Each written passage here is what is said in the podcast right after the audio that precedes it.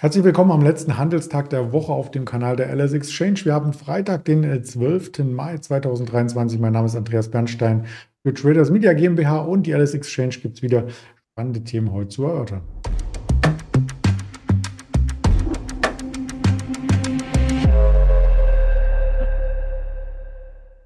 Das Ganze, wie schon gesagt, als Interview konzipiert. Der Daniel wird heute in Düsseldorf zugeschaltet sein, unser Technikexperte. Und wir haben auch ein ganz technisches Thema heute. Also gemeint ist nicht die Charttechnik, sondern zwei Technikgiganten. Nach dem Risikohinweis, denn all das, was wir sagen, ist keine Handelsempfehlung, keine Anlageberatung. Dann schalten wir den Daniel gleich mal zu. Guten Morgen nach Düsseldorf. Hallo Andreas, guten Morgen. Ja, zuvor lass uns gern mal kurz auf die Märkte eingehen. Der DAX hat es geschafft, eine Reihe zu unterbrechen, die in den letzten fünf Wochen immer so lief. Ein Tag minus, dann wieder mindestens ein Tag plus. Und jetzt hatten wir schon zwei Minustage. Muss man hier skeptisch werden? Ja, ich würde auch sofort alles auf den Markt schmeißen, was ich so habe. Ähm, nein, das ist, ähm, ist, glaube ich, kein Grund zur Skepsis, äh, sind äh, getrieben durch Quartalszahlen. Ich glaube, heute war die Allianz ein bisschen schwächer. Kurz mit dem Kollegen aus dem, ähm, aus dem deutschen Handel kurz geschlossen. Das äh, ist natürlich ein Schwergewicht auch im, im DAX, äh, zieht den Markt dann so ein bisschen, so ein bisschen runter. Ähm, ja, müssen wir, müssen wir schauen, wie sich das entwickelt, aber es ist auf jeden Fall keine große ähm, Volatilität gerade vorhanden. Ähm, es passiert trotz Quartalszahlen äh, relativ wenig, äh, wenn wir uns die Bandbreite hier gerade auch ansehen. Ähm, das ist ein bisschen, ähm, der deutsche Markt ist aktuell ein bisschen, bisschen entspannter als die, äh, als die Tech-Märkte in den USA, zu denen wir dann später noch kommen. Ja, da kommen wir gleich drauf. Zuvor noch der Blick auf den heutigen DAX-Verlauf. Also wir sind mit einem Gap, mit einem ähm, einer Kurslücke auf der Oberseite gestartet in den Xetra-Handel. Das haben wir fast geschlossen. Jetzt erholt er sich wieder. Wir sind wieder über der 15.900. Äh, bekanntes Terrain, möchte man sagen.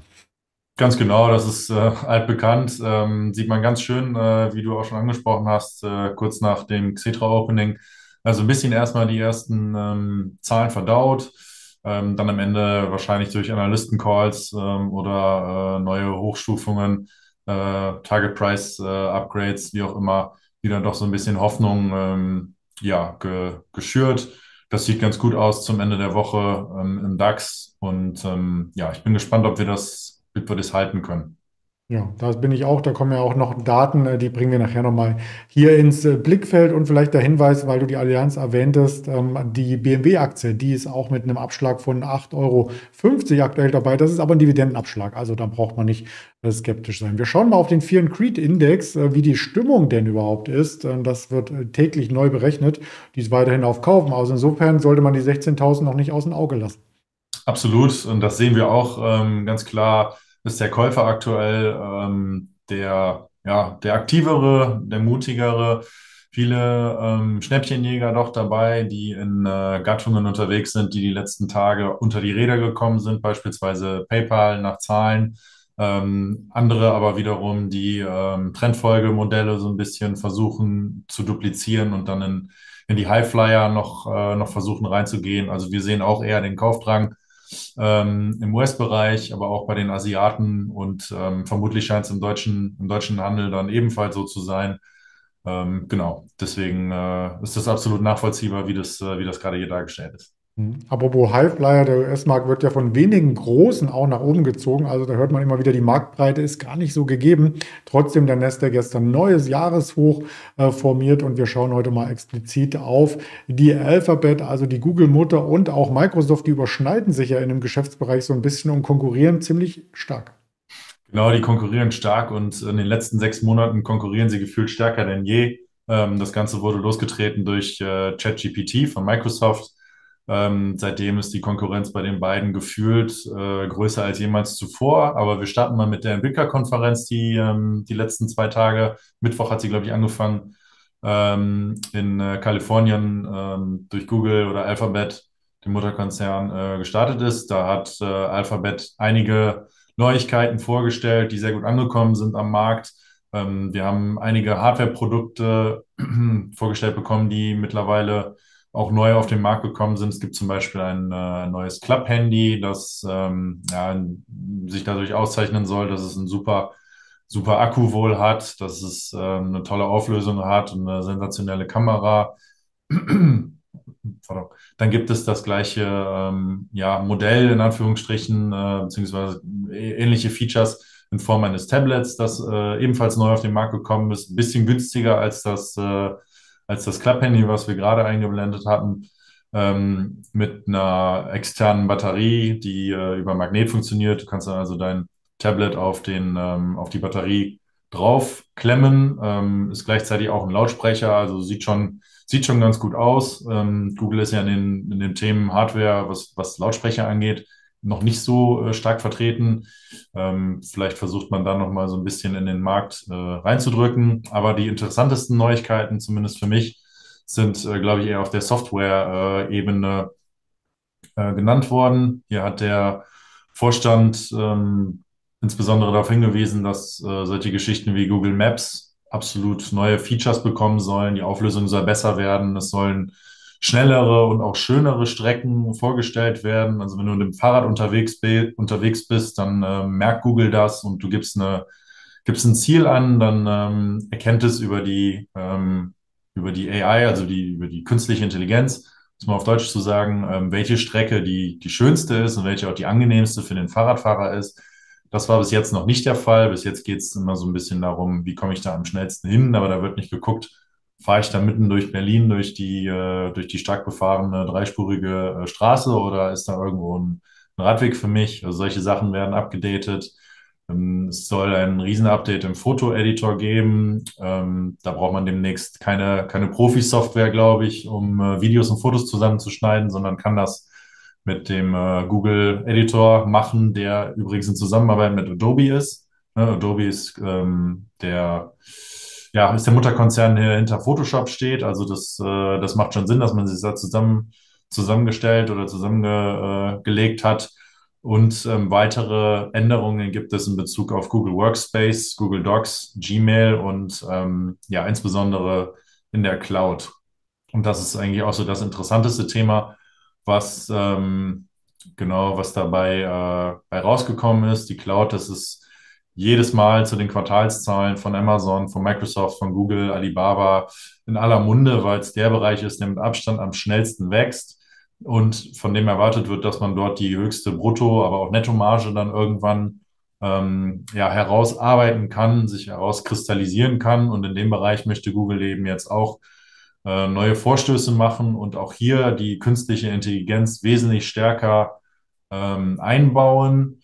Als nächstes ganz genau die Suchmaschine, die auch abgedatet werden soll mit der ähm, ChatGPT-Variante von Google, die BART heißt.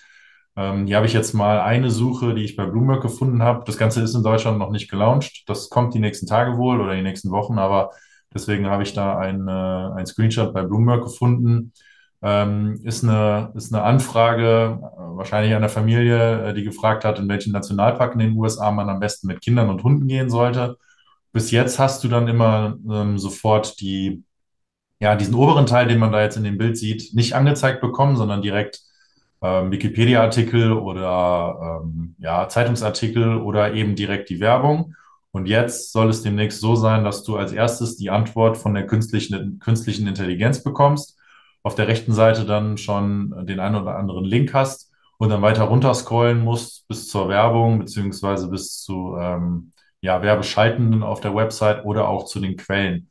Das ist eine Änderung, auf die bin ich sehr gespannt, weil ich glaube, an Google, an der Suchmaschine an sich, hat sich die letzten zehn Jahre, zumindest in meiner ähm, Empfindung, nicht sonderlich viel geändert, abgesehen vom Layout immer mal wieder. Aber ähm, ich glaube, das wird eine spannende, eine spannende Änderung, oder? Ich denke auch. Also ich äh, selber bin noch ein bisschen ja unbedarft, was das Thema ChatGPT und künstliche Intelligenz angeht, weil ich natürlich auch jemand bin, der Videos äh, produziert und Texte schreibt seit vielen Jahren. Und da frage ich mich natürlich, ob dann mein Job wegfällt. Ja, das, ich glaube, die Frage müssen wir uns alle stellen. Ähm, letztens äh, noch bei Markus Lanz einen äh, Technikexperten gesehen, aber hört man auch ja ganz, ganz viel dass äh, die ähm, künstliche Intelligenz sehr viele auch hochbezahlte Entwickler, äh, IT-Positionen unter Umständen wegrationalisieren könnte. Ähm, das sind Dinge, an die man vielleicht vor drei, vier Jahren noch gar nicht gedacht hat. Ich hoffe, dass äh, du uns erhalten bleibst. Ich hoffe auch, dass mein Job uns mir noch ein paar Jahre erhalten bleibt. Äh, macht auf jeden Fall noch Spaß. Aber klar, das ist natürlich ein Risiko, ähm, was einige Leute betreffen sollte. Ja, vielleicht sollten wir dann genau in solche Firmen erstmal investieren, unser Kapital, unsere Altersvorsorge, denn wenn die durch die Decke gehen, dann müssen wir vielleicht gar nicht mehr arbeiten. Aber Spaß beiseite. Lass uns mal auf die Umsatzerlöse anschauen, genau die bei den beiden Unternehmen äh, bei der Cloud überhaupt anfallen. Ja, ganz genau. Ähm, ist kein schlechter Gedanke, dass man da mal äh, rein investiert. Ich habe jetzt hier die ähm, Intelligent Cloud, das ist die Cloud von Microsoft die mit äh, knapp 75 Milliarden ähm, ja, einen gigantischen Umsatz äh, jetzt schon einbringt. Das Wachstum ist immer noch komplett intakt. Glaube ich, im letzten Quartal über 30 Prozent Wachstum immer noch verzeichnen können. Und wie gesagt, das ist der Bereich, an dem die, an dem die richtig fetten Margen äh, wohl landen sollen. Also mit jedem Prozent, was äh, Microsoft hier mehr Umsatz macht, ist es quasi wie ein Multiplikator, was den, was den Gewinn angeht. Also definitiv eine spannende, ähm, eine spannende Geschichte, auch in, in Verbindung mit dem äh, mit ChatGPT von, äh, von Microsoft. Und auf der nächsten Seite haben wir die Cloud von Google, die ist noch ein bisschen kleiner als die von Microsoft, ungefähr ein Drittel, ähm, aber hat von allen drei äh, großen Cloud-Anbietern, also auch Amazon, das größte oder stärkste Wachstum und bis jetzt auch die beste Marge, wobei man steckt hier noch so ein bisschen in Kinderschuhen. Es wird noch viel in Forschung und Entwicklung gesteckt, deswegen darf man da nicht zu sehr auf die Margen schauen. Ähm, ist aber definitiv auch eine spannende Geschichte. Und ähm, ja, die Entwicklerkonferenz, die, die Neuigkeiten, die da erklärt wurden, die haben auf jeden Fall dafür gesorgt, dass alle drei Tech-Aktien, äh, die ich gerade genannt hatte, ja, gen Norden äh, äh, die Reise angetreten haben. Ähm, und die haben die Indizes, wie du es eben angesprochen hattest, schon mitgezogen. Also es war jetzt, ähm, dass der Nasdaq gestern fester war, das war keine das war keine breite Bewegung, das war getrieben durch die, ja, wahrscheinlich durch die zehn größten und schwersten Unternehmen im Index. Äh, interessanterweise waren nämlich die meisten Bestandteile des Nasdaq und des S&P gestern rot und eben nicht im Plus. Aber durch die Marktkapitalisierung sind diese Schwergewichte eben so wichtig, ähm, dass sie den Index dann äh, auch mal hochziehen können. Und ähm, genau auf dem, auf dem jetzigen Bild ähm, sehen wir eben die äh, Performance von Microsoft im Vergleich zu Alphabet. Alphabet ist der weiße, äh, ist der weiße äh, Strahl ähm, auf Basis eines Jahres. Ähm, ist hier definitiv noch Aufholpotenzial. Ich bin gespannt, ob es auch dahin geht. Ein Kommentar gelesen von einem JP Morgan Analysten, der gesagt hat, dass er glaubt, dass ähm, Google bzw. Alphabet die absolute Nummer eins im Bereich künstliche Intelligenz sein wird. Er sagt, die haben die schlauesten Mitarbeiter, was das angeht, die beste Technik und die größten Margen. Deswegen ähm, ja, möchte man ihm glauben, wenn sich die beiden Charts so ein bisschen angleichen. Wenn wir uns den äh, Jahresvergleich anschauen, den Year-to-Date-Vergleich, sehen wir, dass durch die Konferenz von Alphabet das Gap seit Anfang des Jahres zu Microsoft komplett geschlossen wurde. Ähm, Year-to-Date sind jetzt beide mehr oder weniger fast gleich auf. Also definitiv eine sehr rasante, aber finde ich auch sehr spannende Entwicklung. Wir schauen uns auch die Euro-Notierungen an. Äh, da ist jetzt die Seitwärtsphase verlassen worden, weil bei der Euro-Notierung muss man auch immer das Währungsrisiko nochmal hier mit einbeziehen, den Umtauschkurs zum Dollar. Und bei Microsoft ist ja fast das Jahreshoch äh, vom letzten Jahr und das wäre auch das Allzeithoch erreicht worden. Ja, genau. Das ist, ähm, das ist korrekt. Da ist Microsoft ohne eigene Nachrichten, ohne eigenes Dazutun, äh, ja, Tandem quasi mit der Alphabet gelaufen freut sich der äh, Microsoft-Konzern, die Aktionäre wahrscheinlich auch sehr drüber, dass man da so ein bisschen mitgezogen werden konnte vom, äh, vom breiten Tech-Markt, aber insbesondere eben von Alphabet und Amazon, die ähm, ja alle so ein bisschen die gleichen Themen angehen. Und ähm, deswegen sind die Jungs eben auch auf dem Weg zum, ja, zum Allzeithoch, wie du gesagt hast. Ja, und es gibt natürlich noch viel mehr Unternehmen, über die wir sprechen könnten. Wir hatten gestern Quartalszahlen von JD, Fiverr und so weiter, aber das passt nicht komplett in so eine Sendung. Aber vielleicht in äh, den Wochenrückblick, den es am Samstag hier von meiner Seite gibt. Heute stehen noch ein paar Zahlen auf der Agenda, vor allem am Nachmittag 14.30 Uhr aus den USA. Importpreise, Exportpreise und 16 Uhr das Uni Michigan Verbrauchervertrauen. Das ist die wichtigste Kennzahl des weiteren Tages. Und dann geht es fast ins Wochenende. Auf den Kanälen der Alice Exchange gibt es weitere Informationen. Und damit sage ich danke für das extrem informative Interview an dich, Daniel, und auch schon mal ein schönes Wochenende. Gerne, das wünsche ich dir auch. Tschüss, Andreas. Dann ciao.